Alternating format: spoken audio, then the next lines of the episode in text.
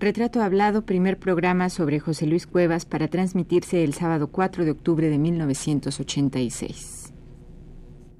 Radio UNAM presenta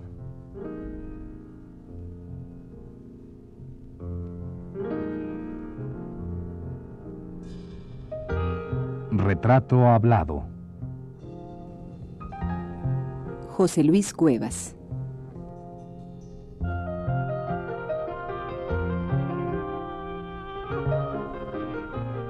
Un reportaje a cargo de Elvira García.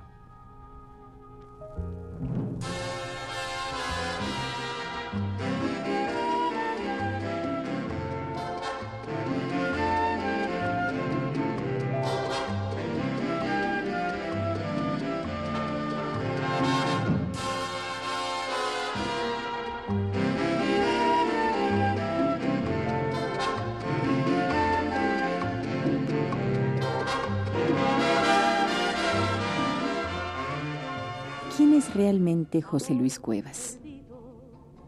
¿Quién de nosotros no ha escuchado la historia de su nacimiento, de su vida de niño, de su inicio en la pintura, como una historia única, pero siempre relatada por su protagonista de manera diferente? José Luis Cuevas hace y rehace la historia de su vida una y mil veces. Cada día que pasa le añade un nuevo elemento la salpimenta cotidianamente con un nuevo toque. Así las cosas, y a estas alturas, la vida de Cuevas cabría apenas en apretadas líneas de varios e infinitos libros. Los libros que ya él ha escrito, los que otros le han hecho, y por supuesto, los incontables que faltan por hacerse.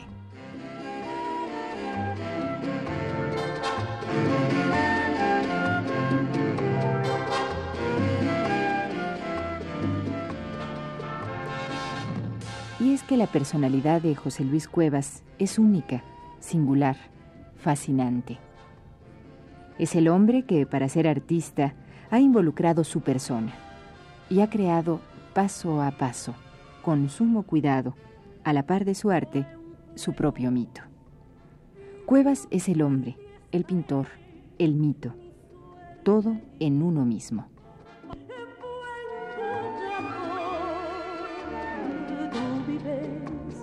Más feliz, esa es tu suerte. ¿Qué más puede un? Vive, vive tranquilo. Pues con el hombre y con el artista, con el mito viviente y con el personaje de sus propias historias, comenzaremos hoy a hacer un retrato hablado.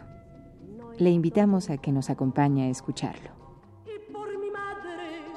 no te aborrezco ni guardo rencor. Por el junto contigo le doy un aplauso. José Luis, tu vida es un caso de transparencia muy peculiar. Podríamos decir que todo el mundo, o casi todo el mundo, o todo México, sabe quién es José Luis Cuevas, dónde nació, qué ha hecho, y, que le han dado infartos, que alguna vez este, balacearon su casa, etcétera. Todo el mundo sabe eso. Es como, ojalá que todos supiéramos eso en a nivel político. Pero ¿hasta qué punto eh, toda, esta, toda esta historia que tú vives en la calle del órgano, etcétera, es real o inventada? Bueno, antes que nada debo decirte, Elvira, que toda esta transparencia se debe a mí mismo no han surgido periodistas indiscretos que hayan hurgado en mi vida para dar a conocer aspectos no conocidos, ¿verdad? Creo que no existen aspectos inéditos dentro de mi vida, porque absolutamente todo lo he dicho. Eh, de manera que esa transparencia se debe única y exclusivamente a mí. Son tantas las entrevistas que se me han hecho, han sido tantos los artículos que yo mismo he escrito, eh, puede decirse que de alguna forma he vivido obsesionado con el yo, he vivido obsesionado por mí mismo, por lo que me ha sucedido. Te voy a explicar por qué sucede esto. Hay una necesidad constante en estarme explicando. Son como disculpas de por qué pinto en esa forma. Como que si a veces sintiera yo que la obra no es suficientemente elocuente como para conocerme, como para que se sepa de mí, y entonces recurro a estas constantes explicaciones que estoy dando. Fíjate que esta es una costumbre que ya existía en mí, en mi infancia. En la infancia ya dibujaba, era mi juego preferido dibujar, dibujar eh, usar materiales que encontraba yo a mi alcance, como los lápices y los papeles, gracias a haber nacido en una fábrica de papel, en los altos de una fábrica de papel que regenteaba mi abuelo. El lápiz de El lápiz del águila se llamaba, efectivamente. Entonces, fíjate, Elvira, que dibujaba yo y todavía yo no sabía escribir.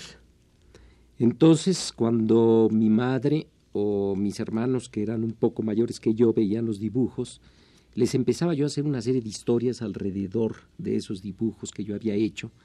Estaba yo explicando verbalmente lo que debió de alguna manera haberse explicado por sí mismo, por el trazo, por el dibujo, ¿no?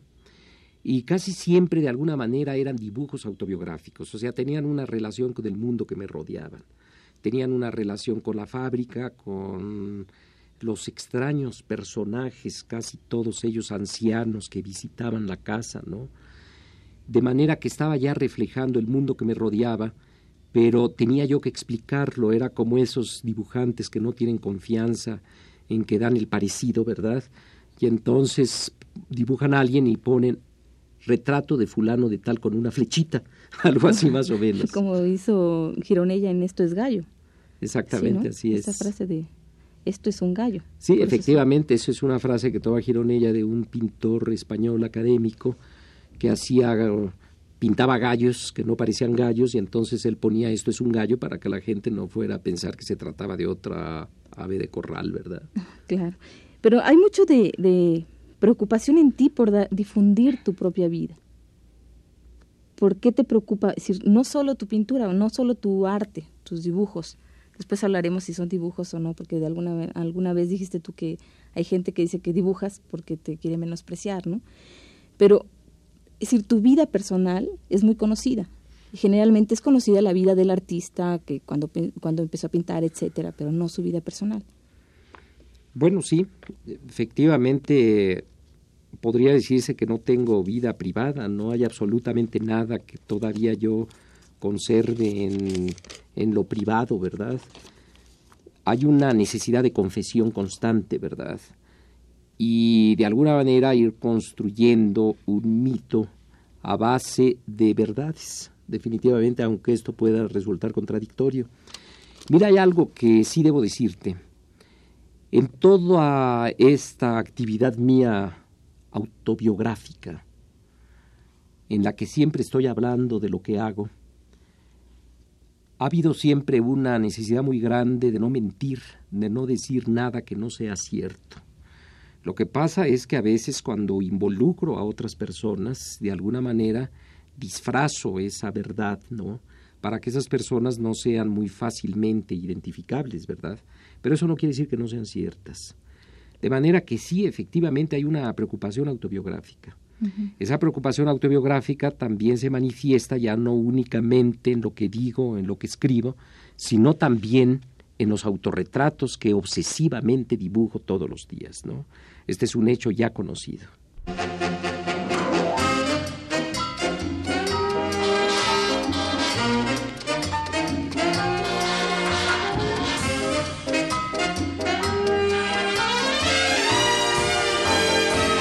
Nuevamente vendrás hacia Pocos personajes de la cultura universal han manejado los medios masivos de comunicación en la forma en que lo ha hecho José Luis Cuevas con tanta obsesión de fijar su imagen ante el público.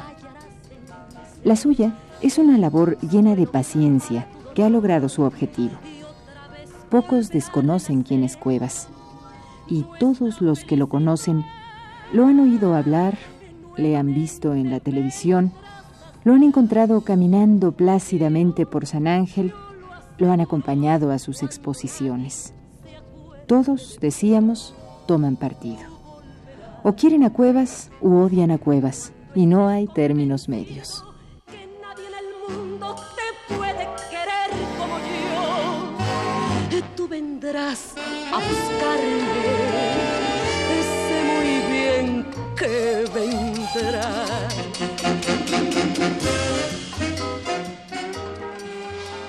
¿Qué tan auténtica es la historia de tu vida en general y de tu infancia en particular? Bueno, ya te decía que no hay mentira en nada de estas cosas que yo cuento, ¿no?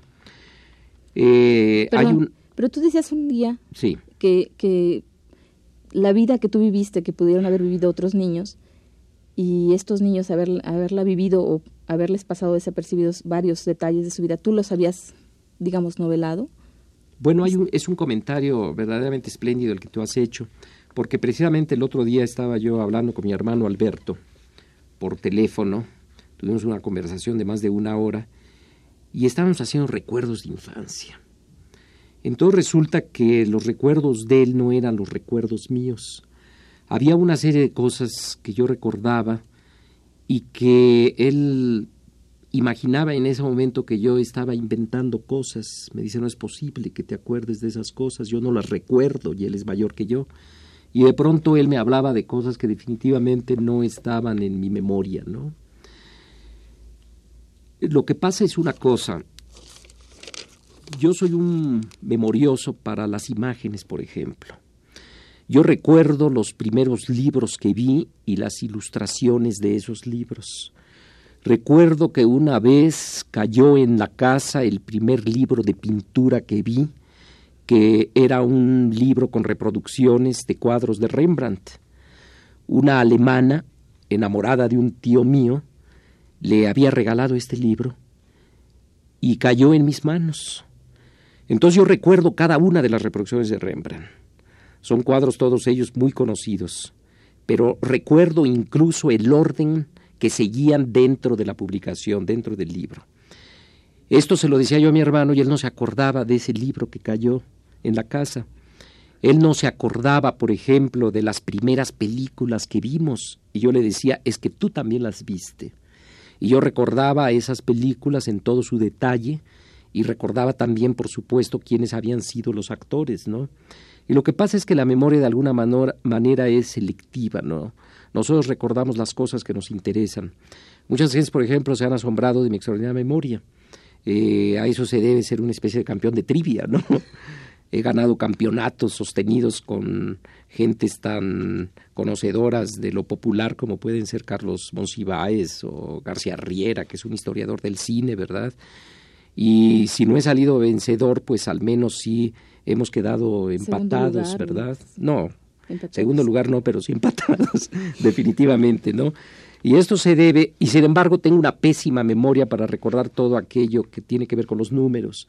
No recuerdo mi número telefónico, incluso a veces he equivocado el número de la casa en la que yo vivo, digo Galeana número, y en ese momento se me olvida y posiblemente estoy dando un número equivocado.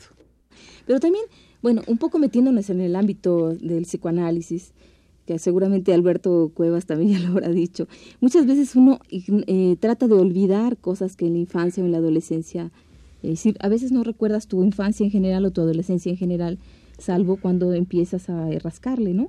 Entonces, ¿qué significa esto que, que tu infancia fue una infancia feliz o fue una infancia tranquila o gustosa? Bueno, yo diría que en la infancia surgieron cosas sumamente interesantes que no pueden de ninguna manera calificarse de alegres, ¿no? Era un callejón triste en el que yo nací y lo he dicho repetidas veces. Vivíamos rodeados de amigos de mi abuelo que eran todos ancianos y éramos testigos de cómo iban muriéndose todos ellos. Esos son los recuerdos que que más han persistido en mí los recuerdos que tienen que ver con estos aspectos, digamos, tristes, ¿no? Como puede ser la muerte, como puede ser la enfermedad, la enfermedad del abuelo, siendo yo muy niño, la muerte después del abuelo, ¿no? Los rosarios que se iban rezando todos los días. Todo ese tipo de cosas están muy presentes y lo recuerdo todo en detalle, definitivamente. ¿El abuelo era un personaje muy importante para ti? El abuelo fue de una enorme importancia para todos nosotros y en eso mi hermano Alberto sí comparte los mismos recuerdos, ¿verdad? Era un hombre de grandes bigotes blancos, de aspecto muy anticuado, era muy grande para tener nietos tan chiquitos como nosotros, éramos niños en esa época cuando él muere, y era un hombre silencioso, viudo desde hacía muchos años. Yo no conocía a mi abuela, a la madre de mi padre, y todos los días salía a hacer paseos que de alguna manera nos intrigaban mucho, porque una vez que terminaba su trabajo en la fábrica, eh, tomaba un cepillo, cepillaba sus botas, la afición esa mía de usar única y exclusivamente botas, por ejemplo, de nunca haber usado un calzado bajo, ¿verdad? Se debe quizás a las botas, a los botines que yo vi, que eran de mi abuelo cuando era niño. Entonces los cepillaba. Eh, en esta operación tardaba unos 20 minutos mi abuelo, se acicalaba, se ponía su chaleco, su saco, y entonces salía, pero nunca decía dónde iba o por lo menos no decía qué iba a hacer.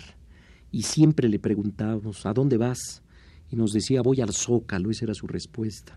Incluso esa costumbre también tengo cuando Berta o mis hijas me ven salir presuroso, ¿verdad?, aquí en la Ciudad de México, y me preguntan qué, qué voy a hacer, que a dónde voy. Siempre les digo, voy al zócalo y no pregunten más.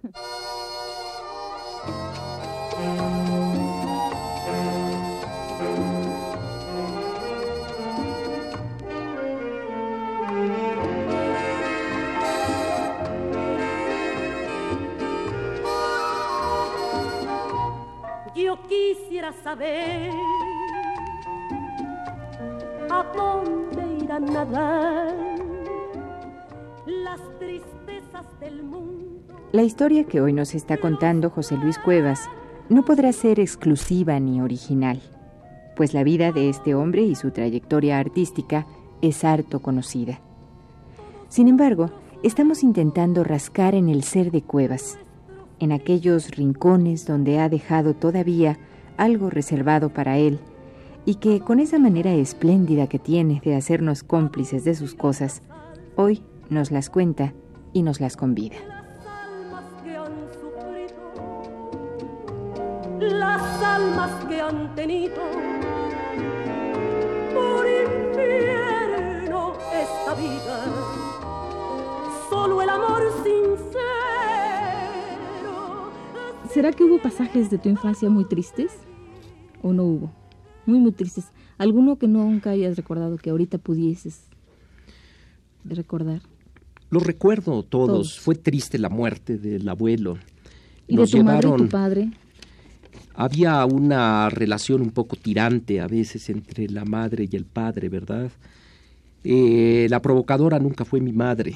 El provocador era mi padre que se ausentaba a veces por semanas de la casa, ¿verdad?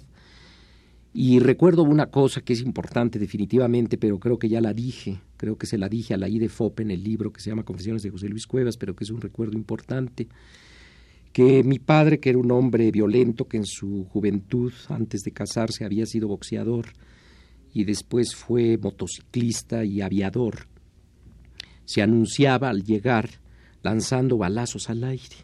Entonces mi madre, que era una mujer sumamente femenina y muy bella, decía, ya llegó su papá, vamos a merendar, lávense las manos y vamos a sentarnos a la mesa. Mi padre se anunciaba así en la casa, lanzando balazos al aire. Cosa que tú no heredaste. Bueno, soy un hombre que a veces cuando las circunstancias lo requieren ando armado, ¿verdad? Cuando ha habido amenazas y cosas de esas, ¿no? Claro. Tú a los 10 años tuviste una enfermedad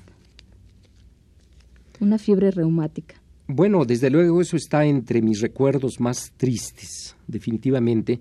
Y mira, y debo decirte una cosa, hasta mucho después, cuando yo era no adolescente, sino joven, fue cuando empecé a hablar de esa enfermedad. En la infancia, en la adolescencia, lo ocultaba como algo definitivamente vergonzoso. Y en realidad no era una enfermedad vergonzosa, no era una enfermedad secreta, ni mucho menos, era una enfermedad de la que podía hablarse, ¿verdad? Era una fiebre reumática que podía traer como secuela una enfermedad cardíaca. Desde eso empiezo a tener una enorme preocupación por mi corazón, pienso que de alguna manera este está afectado, puede surgir una enfermedad más grave que me conduzca a un paro cardíaco, a un infarto, ¿no? A partir de entonces me convertí en un lector asiduo de la literatura médica, pero sobre todo de la cardiología. En una ocasión, fíjate, me estoy acordando en ese momento, fui entrevistado eh, largamente, fueron cuatro programas de televisión en San José, Costa Rica. Me entrevistó un eminente cardiólogo y muy conocido periodista también de San José, Costa Rica, quien por cierto me acabo de enterar ha fallecido hace apenas unos meses, se suicidó, se llama Luis Burstin. Y como te decía, me entrevistó largamente, abordamos absolutamente todos los temas. Y recuerdo que ya hacia el final, que sentimos que prácticamente todos los temas habían sido ya tratados, había yo respondido a todas sus preguntas, me empezó a hacer preguntas sobre cardiología y todas se las contesté, definitivamente y se quedó él muy asombroso, asombrado de que tuviera yo tantos conocimientos sobre ese aspecto de la medicina. Claro. Pero no, de alguna manera tú no buscabas también eso que al fin, que hace algunos años te da, mm, tuviste un problema cardíaco, ¿no? No, no es un poco encaminar a veces eh, que tú tenías ese temor y que de repente resulta. Porque tú eres un hombre muy sano, es decir, no bebes, no fumas. Sí, efectivamente, la enfermedad de 1973, que fue el año en que yo me enfermé y convierto mi enfermedad en una especie de espectáculo público, ¿verdad? Eh, hablo por la televisión, eh, visito, eh, recibo visitas todos los días. en esa ocasión, efectivamente, me sentí enfermo del corazón, tenía yo una serie de síntomas que me hicieron pensar en problemas coronarios, ¿no? Tan fue así que viajé a Houston en compañía del eminente y gran amigo mío, el eminente cardiólogo Teodoro Césarman. Viajamos en el avión presidencial y yo quería ir a Houston para ser operado del corazón porque suponía que era la única forma de solucionar una vez por todas esos imaginarios problemas cardíacos míos, ¿verdad? Eh, a partir de entonces me he sentido definitivamente mejor ya no padezco de esas palpitaciones que me impedían dormir por las noches, ¿verdad? Ya no tengo esos dolores precordiales. En fin, me siento definitivamente mejor. Trato, eso sí, de llevar una vida sumamente sana, evito el tabaco, eh, no tomo alcohol y procuro hacer ejercicio. Todas esas cosas que de alguna manera nos preservan de males cardíacos, ¿verdad? Claro.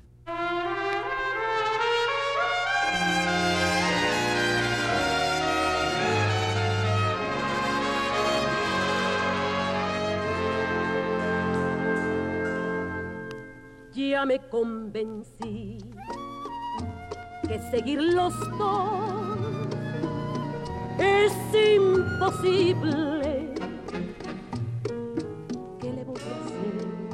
El Cuevas del pelo largo. El Cuevas de los murales efímeros. El que inaugura el concepto cortina de nopal.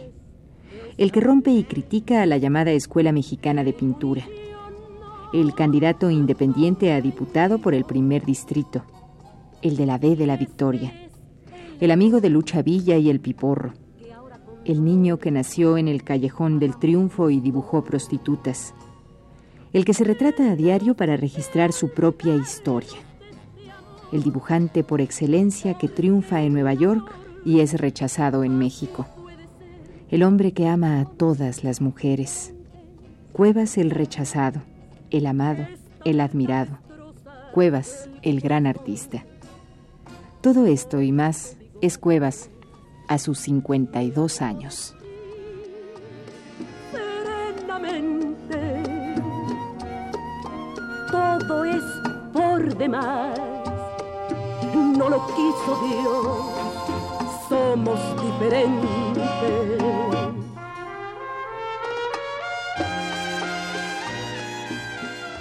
Hablábamos hace un rato de la enfermedad que tuviste a los 10 años, José Luis.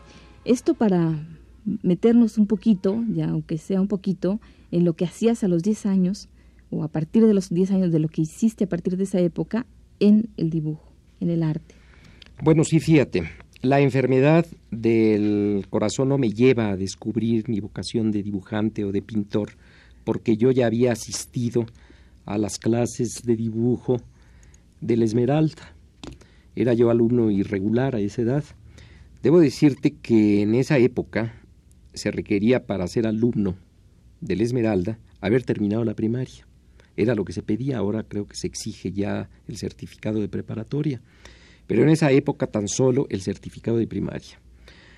A los 10 años de edad yo no había terminado la primaria, me encontraba en el quinto año de primaria en la escuela Benito Juárez, la escuela de gobierno. Sin embargo, fui sometido a un examen de admisión eh, en el que estuvo presente el director de la escuela, un pintor excelente y a quien recuerdo con mucho afecto, un hombre ya mayor, de pelo canoso, muy alto, que se llamaba Antonio Ruiz el Corso, pintor verdaderamente excelente que merece ser revisado, ¿verdad? Merece ser expuesto individualmente y merece ser homenajeado. Entonces el Corso, Antonio Ruiz, estuvo presente en el examen que se me hizo y al ver que mis aptitudes estaban fuera de lo común, me aceptó como alumno irregular de la Esmeralda. Cuando yo me enfermo, yo ya tenía todo un entrenamiento académico, por así decirlo, y una vocación de pintor que había surgido muchos años antes, desde que yo tendría cuatro o cinco años. Pero lo que sí puedo decir es que la enfermedad, el aislamiento en el que vivo en esos meses, sí me permite entregarme de lleno al dibujo, ¿no? Eh, ya no tengo que preocuparme en ir a la escuela y leo mucho, eso sí, en esa época. Fíjate que a los 10 años las lecturas preferidas eran los libros de aventuras, por supuesto, eran libros de Miro Salgari o Julio Verne o este, Charles Dickens leí mucho también en esa época y Mark Twain. Pero al mismo tiempo, ¿verdad? Eran tantas las horas que transcurría yo en la cama metido allá, que dibujaba constantemente. Fueron épocas muy tristes, definitivamente, y fueron épocas de niñez, ¿no?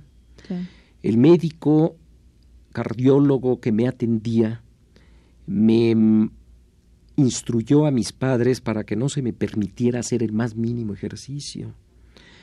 Eh, la casa era de dos pisos, vivíamos entonces en la colonia Roma, en la calle de Piedras Negras. Y entonces dormía yo, antes de estar enfermo, en el segundo piso, en la parte de arriba, ya estaba mi recámara. Entonces se me trasladó a la parte de abajo y se me instaló en un cuarto que estaba este, destinado más que nada para guardar trebejos y cosas inservibles, ¿verdad? Se me destinó a mí, se sacaron todos los objetos, todas las cosas, se puso una cama y entonces yo ahí dormía porque no podía yo subir escaleras, ¿no?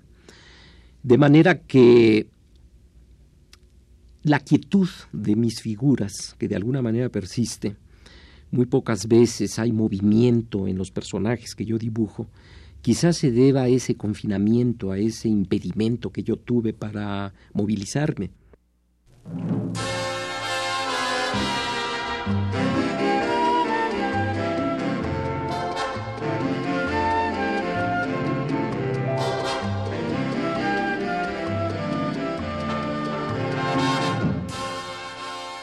Esta fue la primera parte de la serie dedicada al artista mexicano José Luis Cuevas. Le invitamos a escuchar la segunda el próximo sábado a las 17:15 horas. Gracias por su atención. Amor perdido. Sí, como dicen, es cierto que vive dichoso sin. Vive dichoso.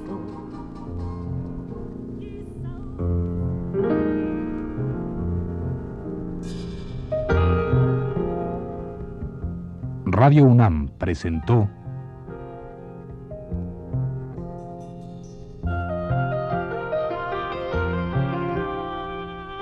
Retrato Hablado.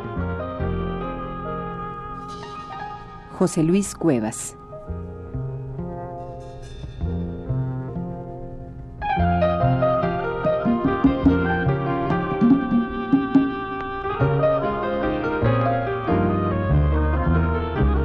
Reportaje a cargo de Elvira García.